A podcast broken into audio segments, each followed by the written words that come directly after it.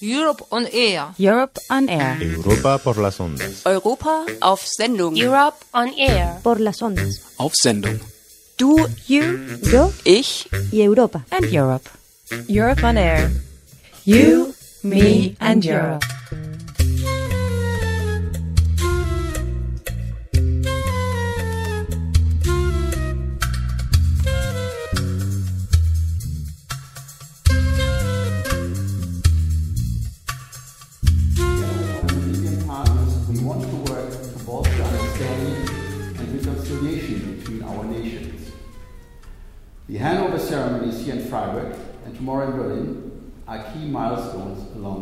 Road.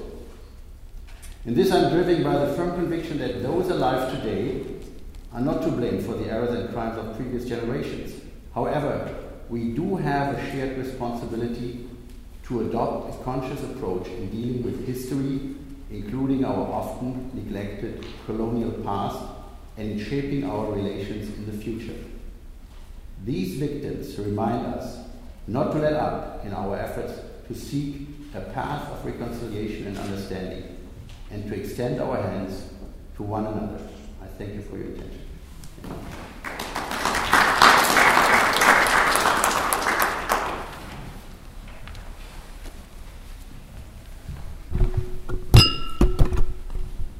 Please raise for a minute silence.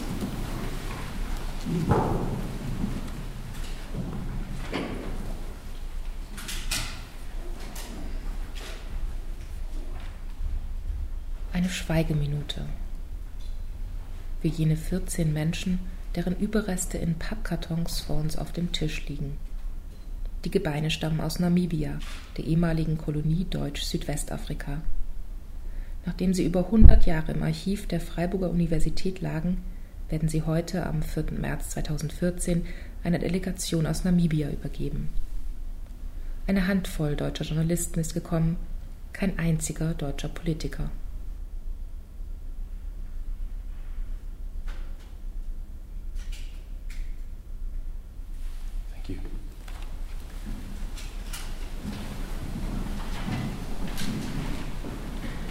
Speeches of Chief Gazet and Minister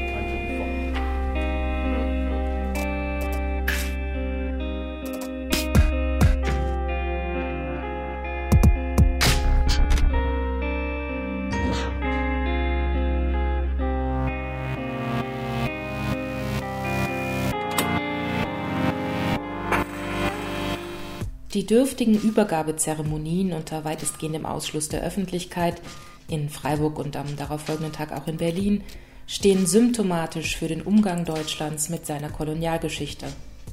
Eine offizielle Entschuldigung für den von deutschen Soldaten begangenen Völkermord an Herero und Nama, dem geschätzte 100.000 Menschen zum Opfer fielen, steht bis heute aus. Dazu der Soziologe Reinhard Kössler. Der entscheidende Punkt ist, dass äh, diese äh, Leidenserfahrung ernst genommen und anerkannt wird und man sich dementsprechend deutscherseits verhält. Und das heißt vor allen Dingen zuzuhören und zu reden.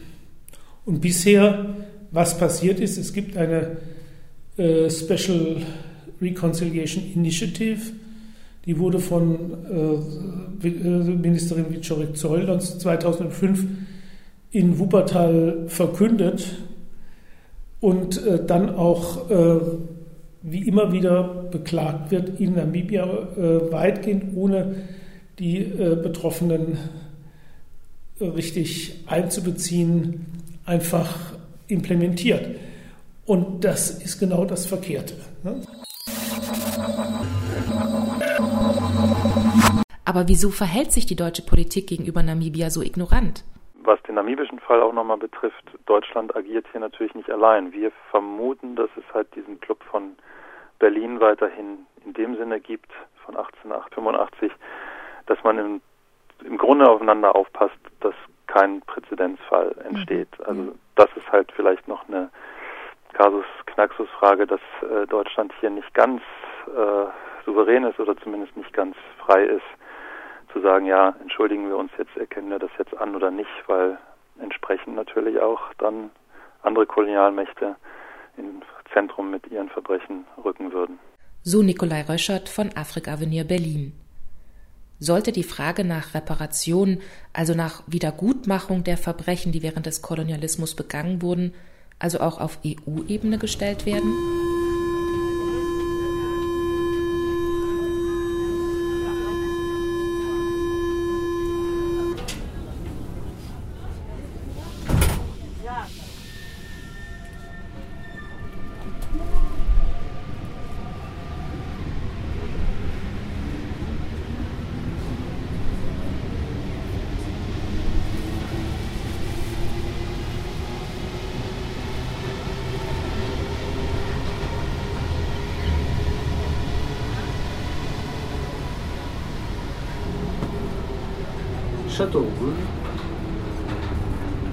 In Paris treffe ich den Journalisten Bernard Schmidt, der schon seit Jahren zum französischen Kolonialismus arbeitet.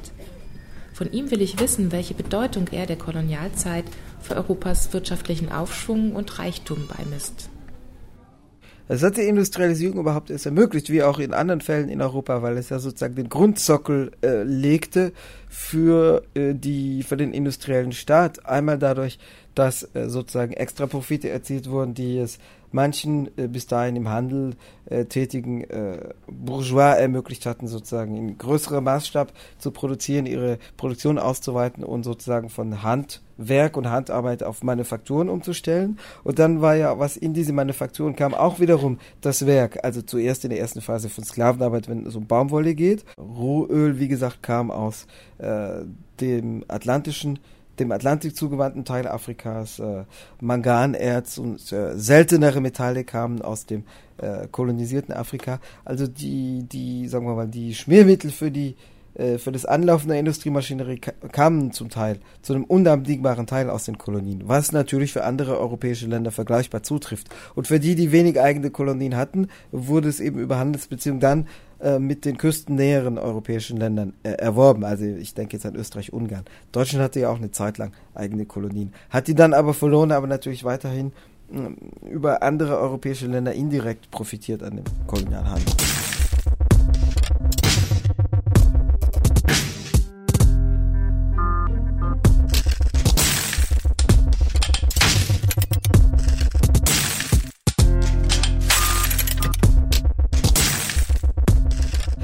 es gab die von dir angesprochenen antikolonialen Bewegungen in französischen Kolonien. In einigen konnten sie sich auch durchsetzen. Äh, das Musterbeispiel dafür ist Algerien. Der äh, Regelfall war das nicht, sondern der Regelfall war, dass die französische Staatsmacht die meisten Kolonien im französischsprachigen Afrika auf eigene Initiative in die Unabhängigkeit in Anführungszeichen entließ. Es hatte sicherlich den Grund, den Grund, dass man antikolonialen Emanzipationsbestrebungen zuvorkommen wollte, dass man natürlich das kontrolliert betreiben konnte, indem man die künftigen politischen Anführer in diesen Ländern auswählte oder mit auswählte.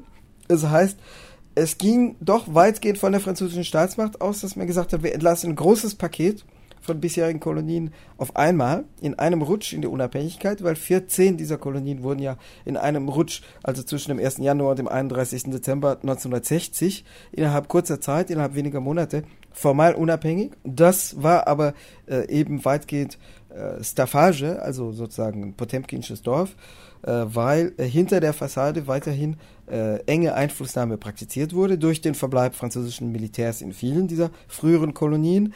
Es gab nach wie vor eine Anbindung an die französische Währung durch den Franc CFA. CFA hieß also eine Währung, die mit dem festen Wechselkurs an den Franc angekoppelt war, die es heute noch gibt und die jetzt an den Euro äh, mit einem festen Wechselkurs angekoppelt ist. Die, äh, die Devisenguthaben der Zentralbanken, die diese die diese französische äh, Gemeinschaftswährung in Afrika äh, äh, in Umlauf halten. Äh, die Deviseneinnahmen der dortigen Zentralbanken sind in Frankreich bei der französischen Zentralbank eingelagert. Französische Zentralbank, die inzwischen eine Filiale der EZB, also der Europäischen Zentralbank ist.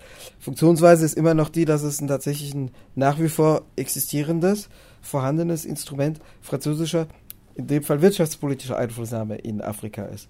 Und ein weiteres Element ist, dass natürlich das Führungspersonal der äh, in die Unabhängigkeit entlassenen Staaten weitgehend durch Frankreich ausgewählt wurde.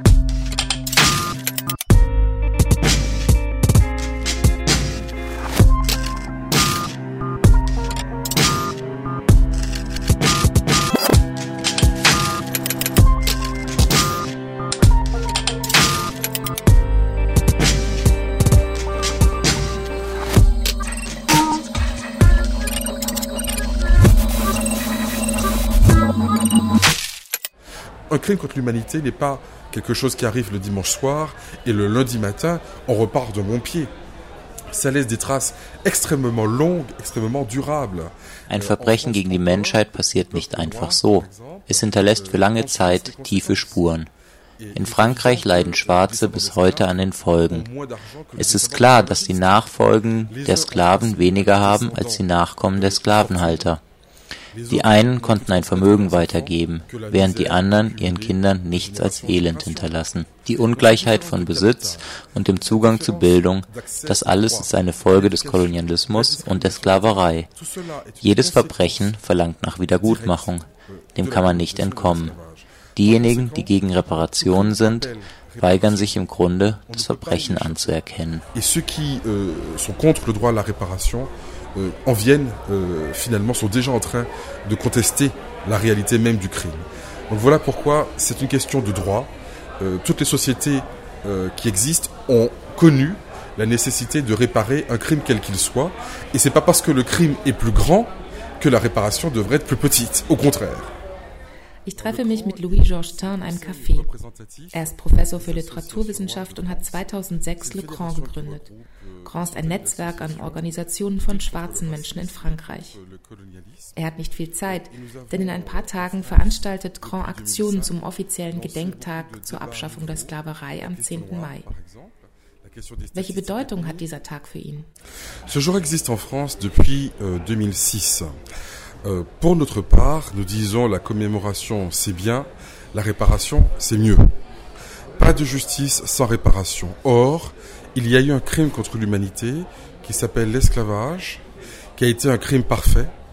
Den Gedenktag gibt es seit 2006. Das Gedenken finden wir gut, aber Reparationen wären besser. Es gibt keine Gerechtigkeit ohne Reparationen. Die Sklaverei war ein Verbrechen gegen die Menschheit. Es gab Reparationen, aber nur für die Verbrecher, denn die Sklavenhalter haben bei der Abschaffung Entschädigungen erhalten, die zum Teil sogar von den Sklaven selbst bezahlt wurden. Haiti zum Beispiel musste 21 Milliarden Dollar an Frankreich nach Abschaffung der Sklaverei zahlen. Donc voyez, c'est quand même hallucinant. La France a utilisé la force pour imposer une rançon à Haïti comme dédommagement entre guillemets, euh, après l'abolition de l'esclavage. C'est donc pour cela que nous avons euh, intenté euh, un, un procès à l'État français et à la banque qui a encaissé cet argent. Deswegen bereiten wir gerade einen Prozess gegen Frankreich und gegen die französische Bank vor. Unsere Kampagne ist inzwischen bekannt und wird von einigen Parteien unterstützt, wie der Kommunistischen Partei oder den Grünen, wie auch von Teilen der Gewerkschaft. Und es gibt staatliche Institutionen, die zum Thema arbeiten, wie die Nationale Menschenrechtskommission und die Kommission zur Aufarbeitung der Sklaverei.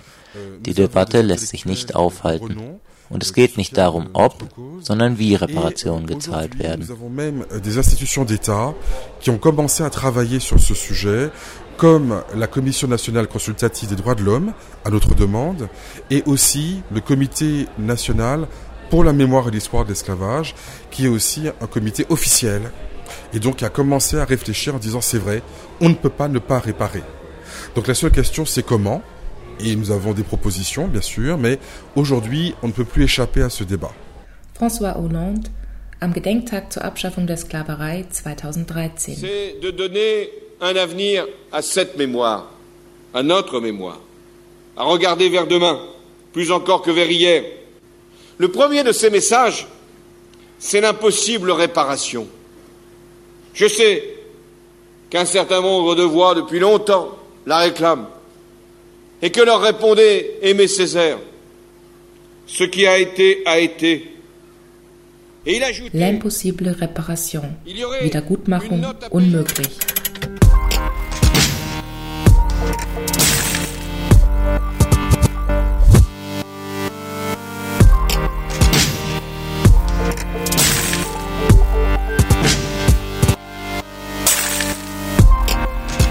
Die deutsche Regierung sollte für die Verbrechen ihrer Kolonialzeit verklagt werden. 2001 forderten Herero-Verbände aus Namibia 2 Milliarden Dollar Wiedergutmachung von Deutschland. Der Prozess kam jedoch nie zustande, wie Reinhard Kössler erklärt. Heute, aus heutiger Sicht, muss man sagen, äh, das Verfahren ist äh, im Gegensatz zu dem, was viele Leute meinen, nicht im strengen Sinn abgeschlossen. Es ist nie richtig in Gang gekommen, weil äh, es äh, erforderlich ist, dass ein Circuit Judge in USA sich zuständig erklärt. Das hängt also mit dem Wohnort von äh, Klägern zusammen, die dann in der, das Recht haben, praktisch diese Klage äh, zu verfolgen. Und das ist bisher nicht passiert und ich denke, es ist auch inzwischen auf eine andere Stufe gehoben worden. Es gibt inzwischen Versuche, die Reparationsfrage nicht nur auf der nationalen, sondern auch auf EU-Ebene zu führen. Der EU-Abgeordnete der Grünen, Jean-Jacques Bissep etwa, veranstaltete 2013 eine Gedenkwoche im EU-Parlament, die sich dem Kolonialismus und der Sklaverei widmete. Ben, j'ai eu l'idée de, de, faire cette semaine parce qu'en arrivant comme député euh, au Parlement européen, je me suis rendu compte que l'un des aspects historiques qui était euh, passé euh, sous silence Als Abgeordneter des Europäischen Parlaments wurde mir klar, dass die Geschichte des Kolonialismus in der Europäischen Union verschwiegen wird. Jene Länder der EU, die Kolonien besaßen, haben kein großes Interesse daran, dass diese Geschichte aufgearbeitet wird. Daher kam die Idee, eine Gedenkwoche zu veranstalten und eine Stellungnahme ins Parlament einzubringen, nach der die Europäische Union die Verbrechen des Kolonialismus und der Sklaverei anerkennt. Diese Erklärung erhielt keine Mehrheit auf Seiten der Abgeordneten, aber im Rahmen der Erklärung fand auch eine Gedenkwoche an die Sklaverei im EU-Parlament statt, zu der etwa 100 Organisationen aus ganz Europa eingeladen waren, um über das Thema im Parlament zu diskutieren und um sich zu vernetzen.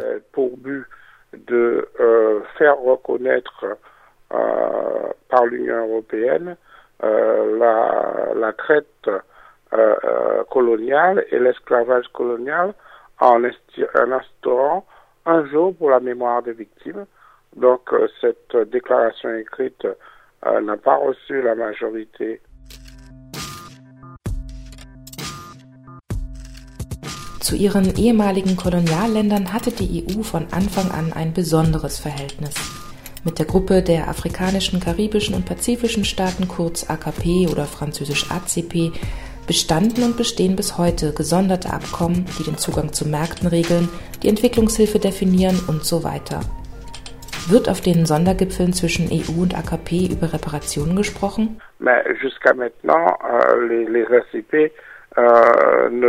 Pas dans la mesure où les, les pays ACP sont bien entendu face à l'Union européenne bis jetzt wurde auf den ACP-Treffen nicht über Reparationen gesprochen, schlicht weil die ACP-Staaten gegenüber der EU in einer schwächeren Position sind. Man sieht es bei den Verhandlungen über Freihandelsabkommen, wie schwierig es für die ACP-Staaten ist, gegen die Macht der EU anzukommen. Deswegen ist es wichtig, über Reparationen zu sprechen, die es erlauben würden, ein Gleichgewicht zwischen den ehemaligen Kolonien und Kolonisatoren herzustellen. Parce que justement, nous sommes dans un rapport de force qui est largement défavorable aux, anciennes, euh, aux anciens pays colonisés. Et pour l'instant, ils essaient euh, plus ou moins de négocier euh, des accords commerciaux qui leur sont pas très favorables. Et d'ailleurs, c'est pour ça que je pense qu'il faut introduire dans, dans ces des négociations la notion de, de réparation qui permettrait de, de rééquilibre euh, commercial entre euh, l'Union européenne et les anciens pays qui ont signé le, de Lomé.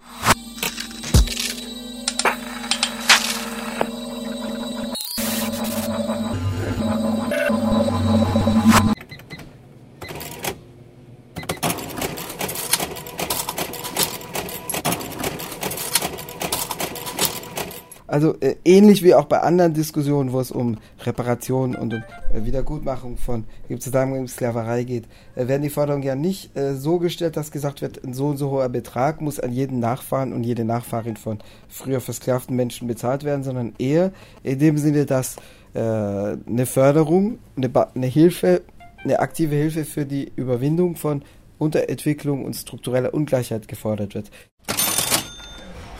Cela dit, la Banque de France que nous allons accuser euh, justement très bientôt, la Banque de France, c'est la France.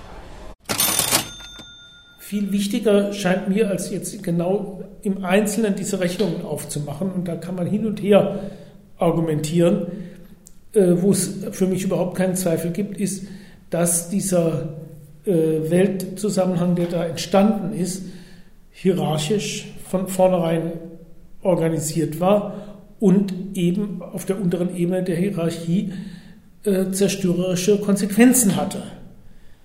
Also das ist eigentlich der äh, viel entscheidendere Punkt, als dass man jetzt im Einzelnen äh, nachrechnet äh, Werttransfers, was auch sehr schwierig wirklich zu machen ist. Man, man kann ja auch daran erinnern, ursprüngliche Akkumulation gibt es eigentlich nur in der bürgerlichen Ideologie, wo dann irgendwie gemeint wird, es wird ein großer Haufen Geld aufgesammelt und dann geht's los. Äh, der Marx hat ja immer von sogenannter ursprünglicher Akkumulation geredet, genau aus diesem Grund.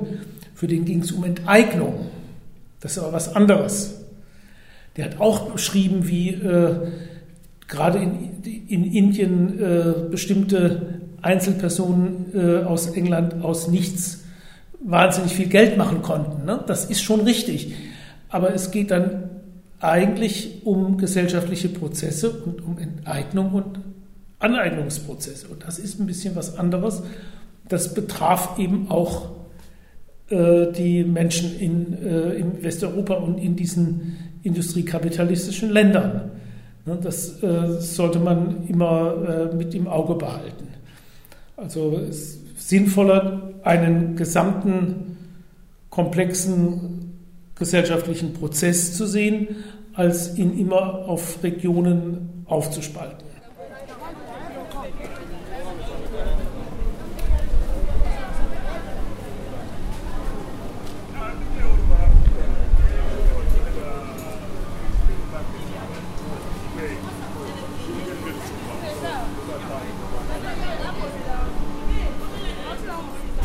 Im November 2013 verkündeten Vertreterinnen der CARICOM, der Karibischen Gemeinschaft, auf einer UN-Versammlung, Großbritannien, die Niederlande und Frankreich für die Schäden der Sklaverei und Kolonialzeit verklagen zu wollen. Bei der Entschädigungssumme könnte es sich um etliche Milliarden Euro handeln.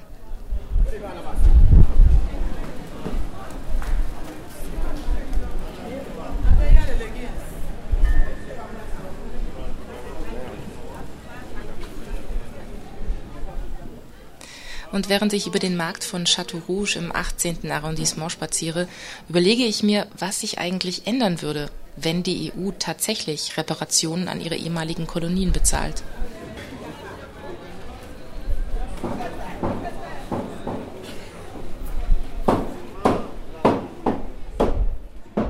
Welche Folgen hätten denn Reparationszahlungen an die ehemaligen Kolonialländer?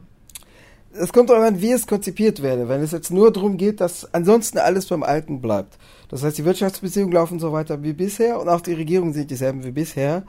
Dann wäre in einigen Ländern zu fürchten, dass sich vor allem einige Konten füllen bei einigen Regierenden.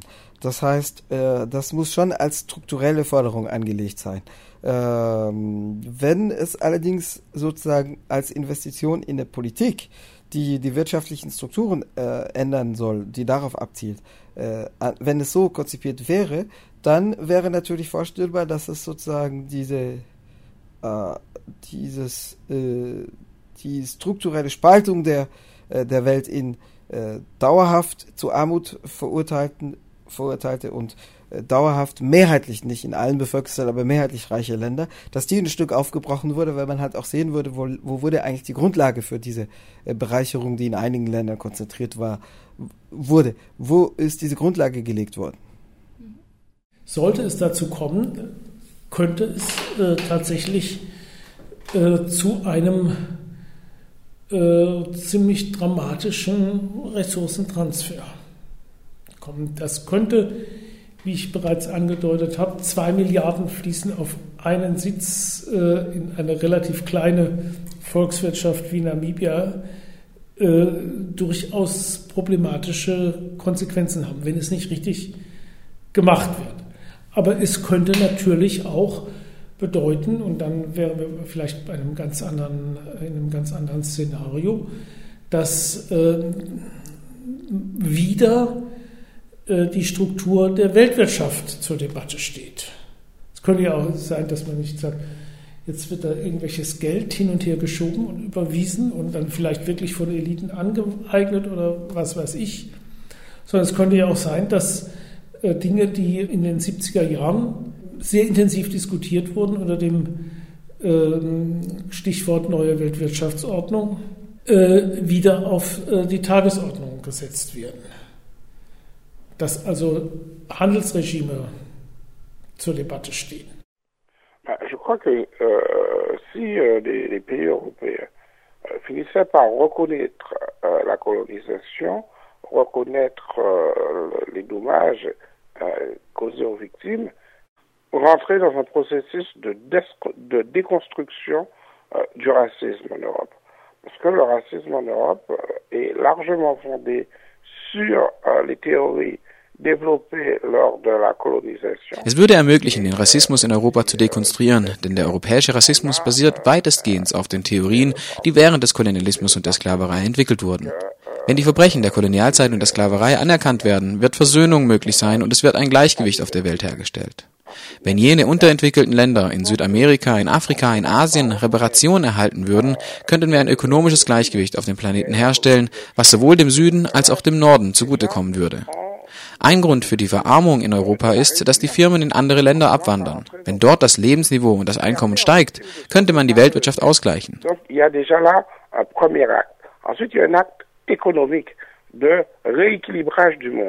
Wenn man sich diese Dinge betrachtet, dann könnte man sich natürlich vorstellen, ja, plötzlich äh, sind die Karten neu gemischt.